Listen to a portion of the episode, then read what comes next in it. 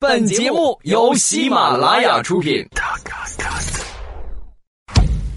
马上有未来，开始了啊！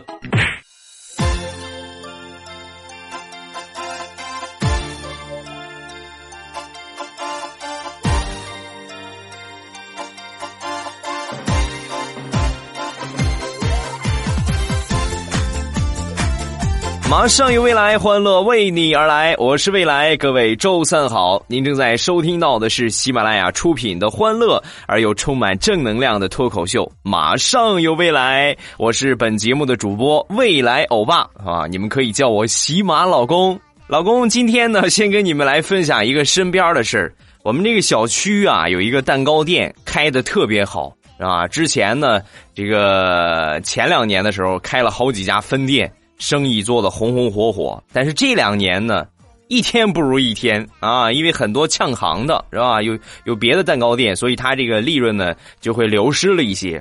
这个老板眼看着很愁得慌啊啊，就想辙吧，就大家一块开个会，咱们来想个方法来怎么解决一下。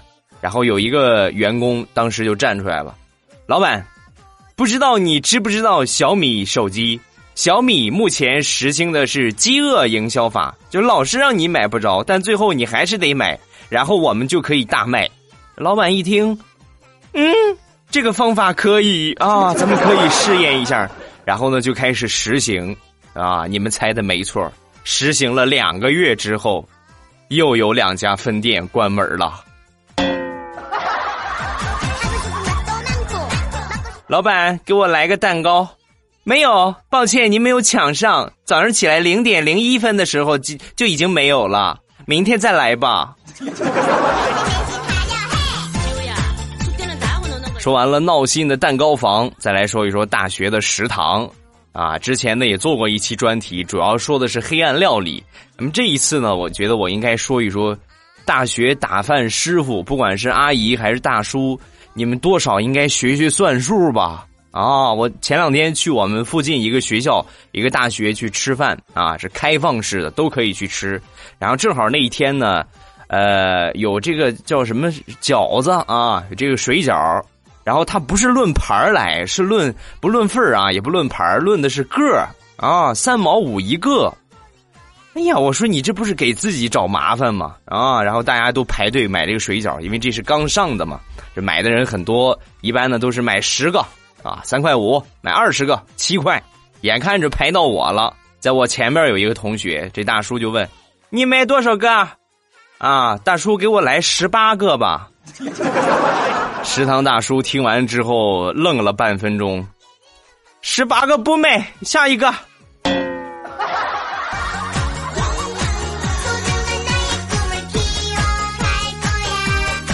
生活当中很多事情会让你感觉脑力不够用啊，就这智商不太够。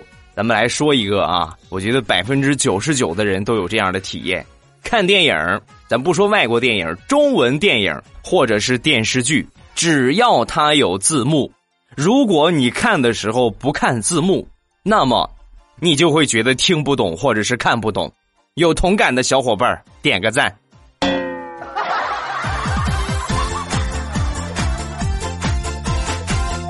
刚才说了吃，咱们再来说另外一个场景——超市。在超市里边呢，也经常会有一些脑子转不过来的人。那天我去我们小区超市买东西啊，一进门就发现这个超市老板的媳妇儿正在揍超市的老板啊，就打他，就很骂他啊。问问怎么回事吧？怎么怎么怎么这么大仇恨呢？啊！说完，他媳妇儿就说了：“这日子是没法过了。昨天。”他看店，你看店你就看吧，你喝什么酒啊？喝多了，有一个小伙二十块钱过来买了一包烟，递给了他一张一千块钱的韩元。你看，你一个仔细看看就是啊，这不是中国钱呢。他没有，一看一千，然后把这钱收下，给那个小伙找了九百八。气死我了！拖把棍呢？我非打死他不行。你看看，小伙也是够坏的，拿什么韩元呢？啊，不过相比这一些来说呢，花最起码人韩元是韩元，也是真钱嘛，就是面值少了一点那有一些用假钱的，就就是很很讨厌啊，很缺德。那天我也是去逛超市，然后呢，这个找了我一张五十块钱的假钱，嘿，我这小暴脾气，我就回去跟老板理论，结果他不承认啊，说什么他都不承认，把我气的呀啊！往回走的路上，我一边走一边想，一开始我想，要不我也把它给花出去，想尽了各种方法把它花出去。想了一会儿，良心发现。不行不行啊！这怎么能这个样呢？是不是花假钱是违法的？然后呢，我就把这个钱呢，把这个钱从钱包里边拿出来，唰唰唰就给撕了。撕了之后呢，回到家就没没理这茬啊，没想这个事儿。直到第二天，我又去超市买东西，当我打开钱包的那一刻，我傻眼了，因为那张假币还静静的躺在我的钱包里，我撕的是真钱。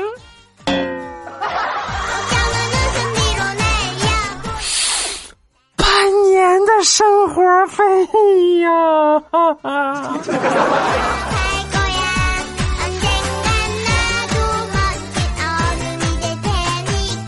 再来说一说和超市有关比较有意思的事情啊。那天呢，也是去买东西，然后有一个进去之后就问这个导购员：“呃，你好，你们这个地方有没有德芙电池？”说完之后，导购小姐惊呆了。嗯，没有，我们这儿只有南孚巧克力，啊，不不，德芙巧克力。这是一个启发呀！啊，南孚集团，你们可以研发一下新产品，对抗德芙吗？对不对？广告语我都替你们想好了，南孚巧克力一块儿，更比六块强。饿货。来块南孚巧克力。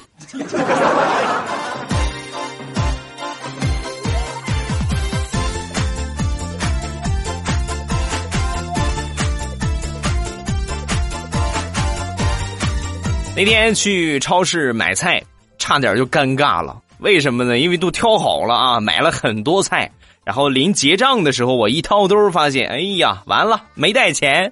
然后支付宝什么的手机我也没带着，没办法，我当时灵机一动，正好我在排队啊，前面有一个美女，我立马把这个菜放到这个美女的脚下，然后说：“美女，你的菜我帮你提到这儿了，我先走了。”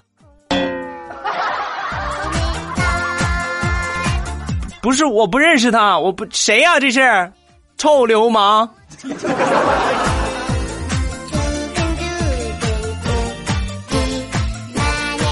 说完了超市，咱们再来说下一个场景——学校。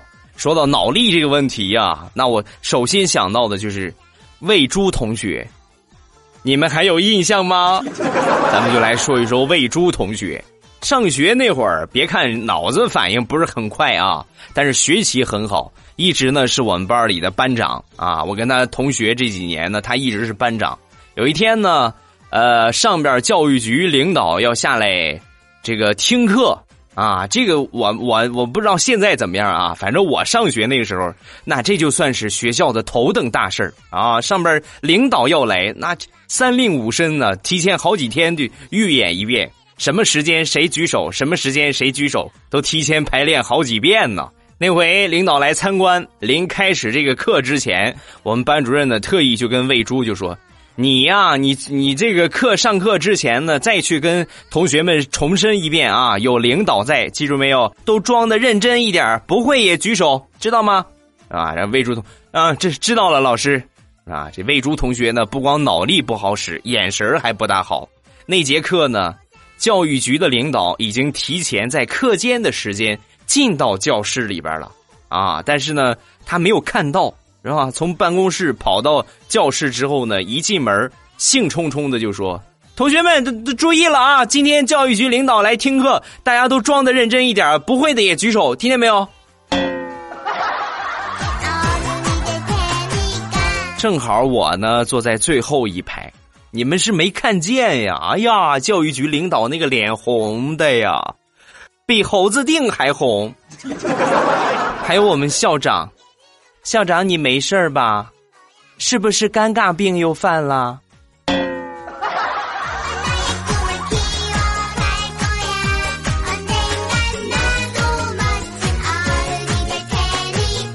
以前一直不明白魏珠同学这个思维方式为什么是这个样子的，直到有一天我见到了他爸，瞬间全明白了。有一回呢，我们班里给老师起外号啊，起这个外号呢叫“灭绝师太”。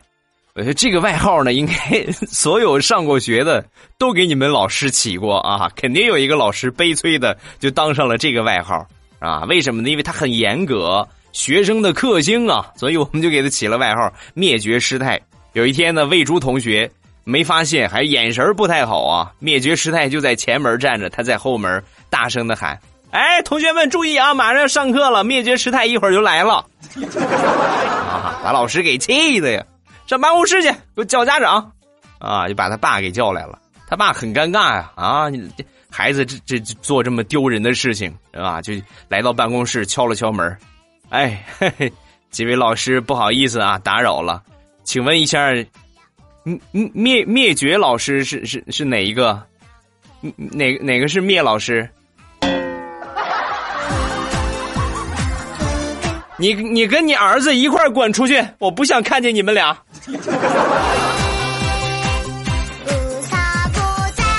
别看魏珠同学平时经常犯错，但上学呢很认真啊，学习成绩一直特别好，尤其是历史课，那学的那绝对是一个棒啊！他不说学的怎么样，最起码上课很认真。因为这个历史老师啊，是我们刚过来的一个历史老师，刚刚大学毕业，也算是实习期。然后他和那些这个讲了很多年的历史老师还是有差别的，就很教条，是吧？每天呢讲课也没有什么这个兴奋点，也不会逗同学，只是每天就把这些要点、知识点讲完了，然后很枯燥、很乏味，是吧？我们只要一上他的课，哎呀，那就就恨不得就快都睡过去了。但是只有魏珠同学每次上课都很认真的啊，笔挺的坐直，然后听老师在讲。然后那天我就不明白，我就问他：“我说为什么呀？你你怎么听历史课听得这么认真？”说完，魏珠同学说：“我也不想这个样啊，可谁让那个历史老师是我小姨呢？你知道小姨什么意思吗？我妈的亲妹妹。我敢不好好学吗？我不好好学，回家我妈不批了我。”太痛苦了，我坐着我都想睡呀！哎呀。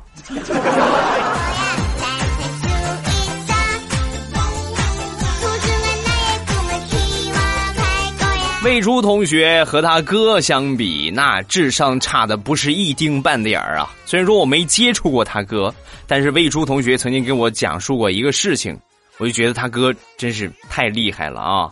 呃，他说他在小的时候有一回呢，很怕人家的狗。啊，然后就跟他哥问，就问他哥呀，你说我哥我老是害怕狗怎么办，对吧？说完之后，他哥就说：“狗啊，非常势利，你对它凶一点，它就害怕你；你越是怕它，它就越咬你，啊！”当时，当时魏珠听这话之后，是是吗？你看，还是我哥对我好。然后他，他也他也是没有什么心眼儿，就找了一只大狼狗，部队退下来的那种大狼狗做实验。啊！最后事实证明，要不是魏珠同学跑得快，他哥就成了他爸的独生子了。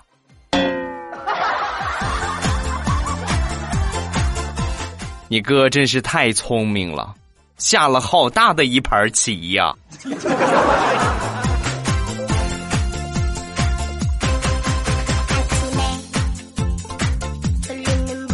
随着智能生活的发展，我们这个智能装备啊越来越多。就拿最熟悉的 iPod 来说，你苹果手机一一动不动就是七八千是吧？六七千，然后买个破手表 Apple Watch 还得三四千块钱。所以这些科技装备一点都不便宜，咱们一定要做好防护啊！你比如前段时间我出去出差，然后坐火车，到了中午也很犯困。啊，车厢上基本上百分之八十左右都睡着了，对吧？都睡了之后，我也睡吧，是吧？迷了眯了一会儿，然后正准备睡呢，突然就听见有一个人大喊：“哪个天杀的趁我睡着了把我的六 s 换成四 s 了给我出来。知足吧。最起码耳机还是六 s 原装的吗？多好。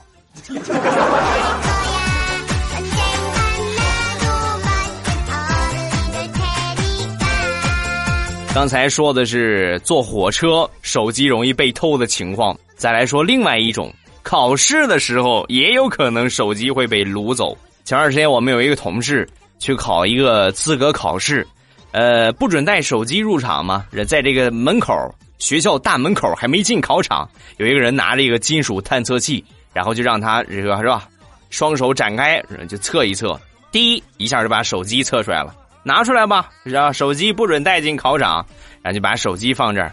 你考完试之后就给你了啊！我这同事就去考试了。考完试之后呢，来到大门口找了十万八千圈一个人也没有找着，实在没办法，就去问监考老师：“老师，刚才大门口拿金属探测器测手机的那个人上哪儿去了？那个老师在哪儿啊？我去拿手机。”说完之后，监考老师说：“啊。”大门口没有没有测这个的呀，没有啊，我们可以带手机啊，我们都有屏蔽仪，带手机也没法用的。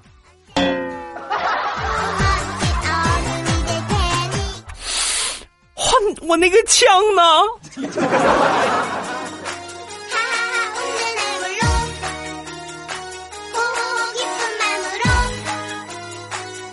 有关脑力的问题，每个人呢都有自己的潜能。只不过呢，是埋藏在心底，没有一个点让你爆发出来。如果真是特别需求的话，那这个智商是瞬间暴增百倍的。比如说女人，比如说我媳妇儿，我觉得她这个智商那比一般人要高很多。前两天呢，特别想买衣服，想买包了，然后他就悄悄的把我的 QQ 登上去，然后呢设置成离开，并把这个自动回复啊设置成嗯啊一个口一个 n 嗯。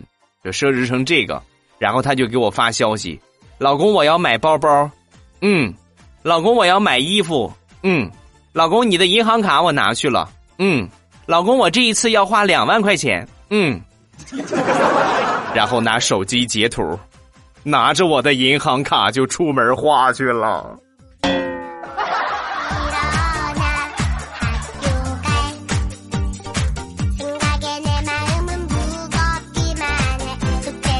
虽然我媳妇儿智商很高，但是呢，她也是有弱点的，也是所有女人的弱点，那就是开车。记得他刚拿这个驾照，然后有一回开车去上班，回来的时候呢，我就发现他这个头上有一块青紫啊，这头上有一块伤痕。然后我当时很吃惊，我怎么回事啊？撞车了？啊，我赶紧出去看了看我的爱车，啊，好在车没事哎，车没事就好啊。啊，那个亲爱的，你怎么回事啊？啊，怎么怎么头这个样了？是吧？说完之后，我媳妇儿说：“今天我上班，走一个桥底下，这个桥刚进去的时候，上面写着限高三米，然后有一个横栏杆当时我下意识的一低头，低的太猛，磕方向盘上了。”学车的时候呢，有很多欢乐的事儿。来说一个我学车的事儿啊，呃，我们那时候跟我们一块学的有一个女孩每天都化妆，每天都浓妆艳抹。有一天，我们教练实在看不下去了，就跟她说：“那个姑娘，你们家是不是搞装修啊？”啊，姑娘说：“啊，没有啊，没没搞装修啊，没搞装修，为什么每回都感觉你这个脸像刮了仿瓷似的呢？”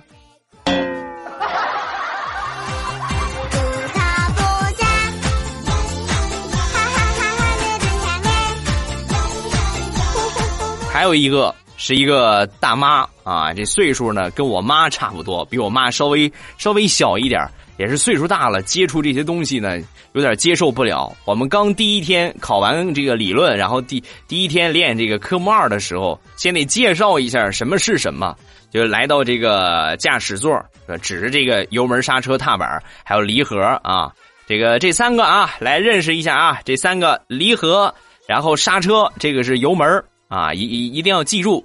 刚说完之后，这大妈说了：“你们你们还能不能行啊？啊，你们这个车让人怎么开？我拢共就两个脚，你这三个踏板，一脚踩一个，剩下那一个怎么办？你这不是欺负人吗？”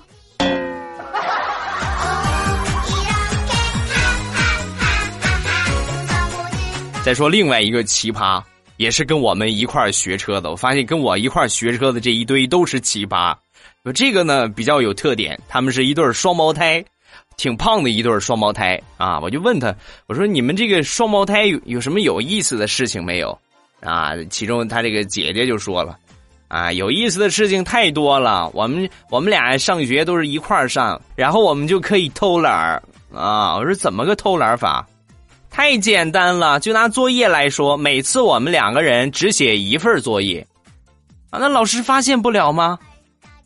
你想啊，老师检查作业，我们俩又不坐在一块儿，他坐在那边，我坐在这边。老师查我姐的时候，呃，作业写的很好，然后转一圈轮到我这个地方，你那个作业呢？然后我就会跟老师说，啊，老师，刚才你不是查过了吗？人生如戏，全靠演技。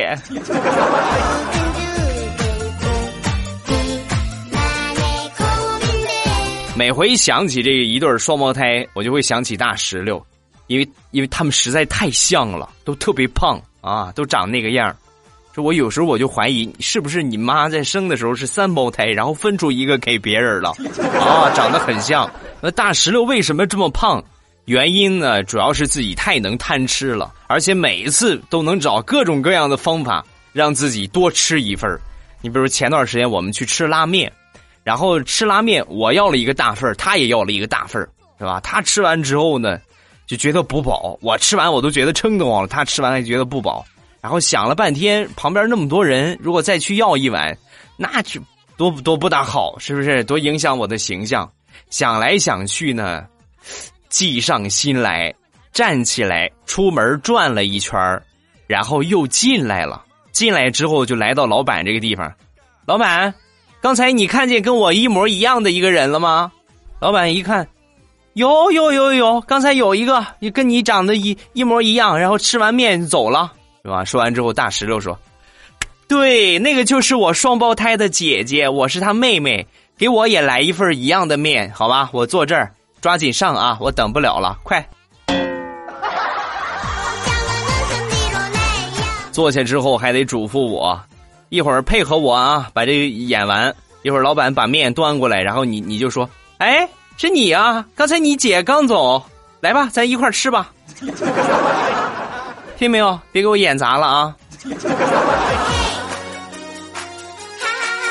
好了，欢乐的笑话咱们分享完了。各位喜欢未来的节目，不要忘了添加一下我的微博和微信。我的微博名称呢叫做老衲是未来，我的微信号是未来欧巴的全拼。欢迎各位的添加啊！有什么想说的都可以微博或者微信给我发消息。另外就是圈子这个方法呢是正在听我的节目，然后点我的马上有未来啊，不是点我的未来欧巴，点完之后呢关注我。然后左边呢是私信，右边呢就是圈子。进到圈里边，类似贴吧，咱们可以爆爆照啊，是吧？互相交一交朋友啊，都是可以的，啊。但是要谨防流氓啊！记住，我不会勾搭你们其中的任何一个女孩和男孩哈，我不会给你们发消息说我是未来，然后怎么怎么样，咱们俩聊聊吧，也不要不要上当受骗啊。好，咱们来看一下上期节目的评论。首先来看第一个，叫一如既往。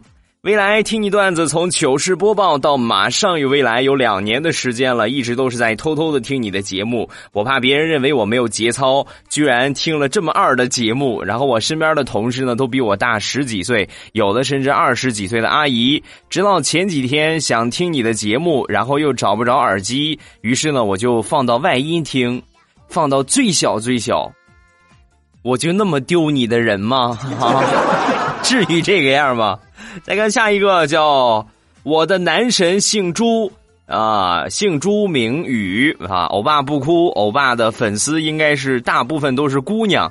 啊，这就分析了周五节目这个为什么没没有夺得前三名打赏啊？这分析了一，他说：“欧巴呢，我给你总结了一下，你看你的粉丝大多数都是姑娘，姑娘呢要买洗面奶、爽肤水、乳液、精华液、眼霜、面膜、隔离霜、防晒、BB 霜、粉底、液、蜜粉、遮瑕膏、眼线、眼影、睫毛膏、眉笔、热裤、背带裤、七分裤、九分裤、长裤、短裙、齐膝裙、中长裙、长裙。所以，除了白富美，一般都比较穷。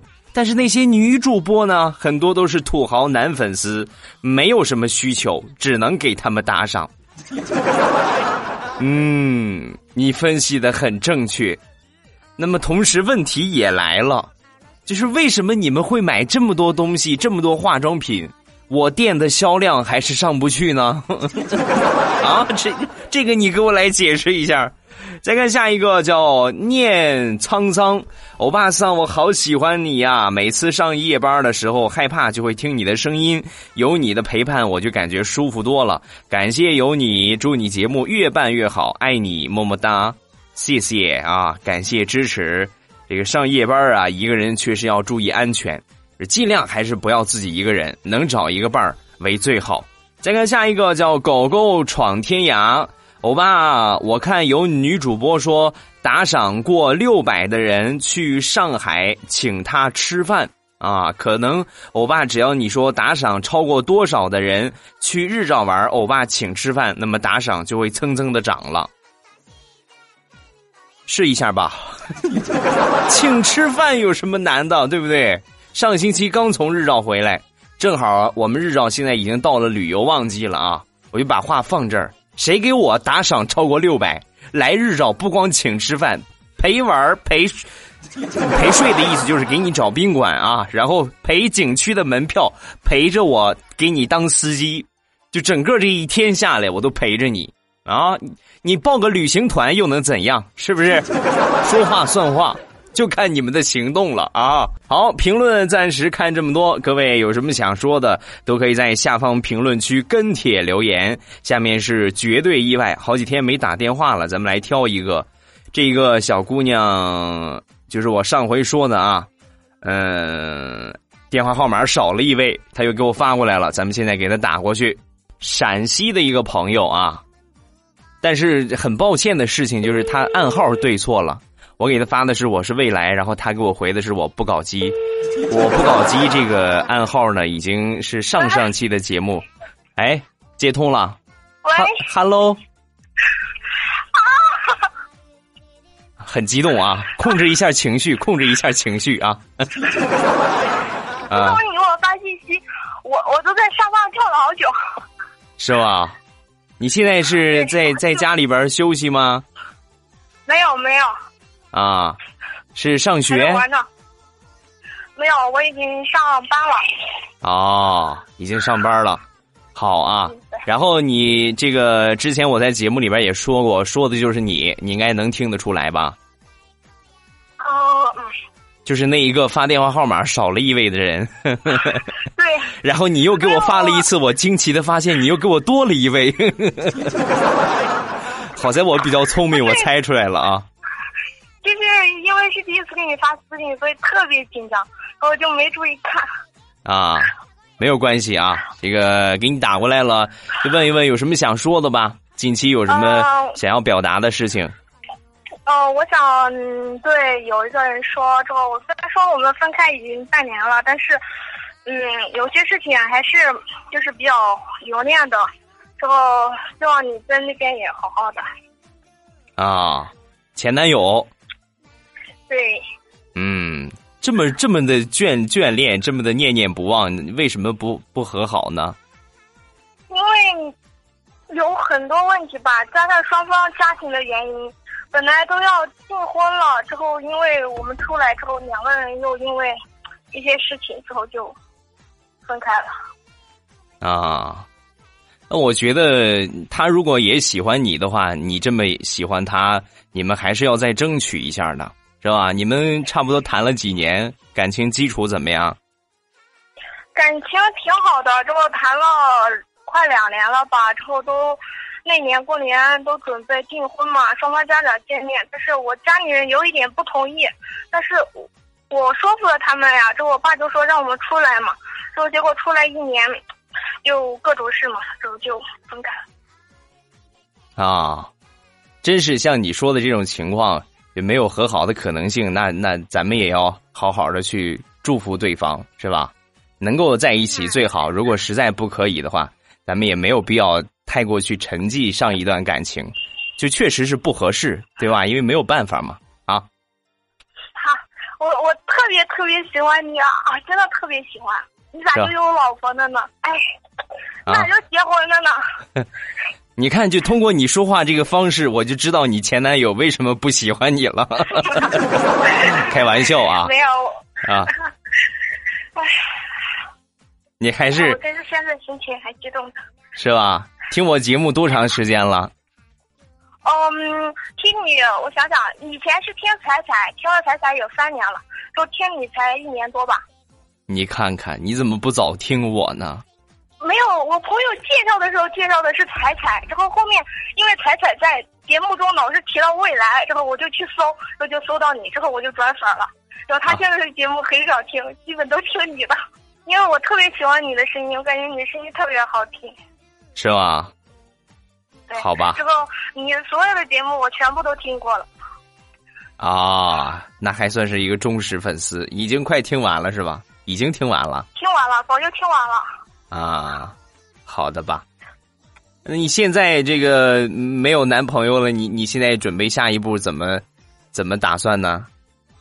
嗯，现在没有了吧？家里人又催催着我找，之后吧，我现在不想找。之后家里面去年都为我安排相亲，我没去。啊，今年芳龄几何？方便说吗？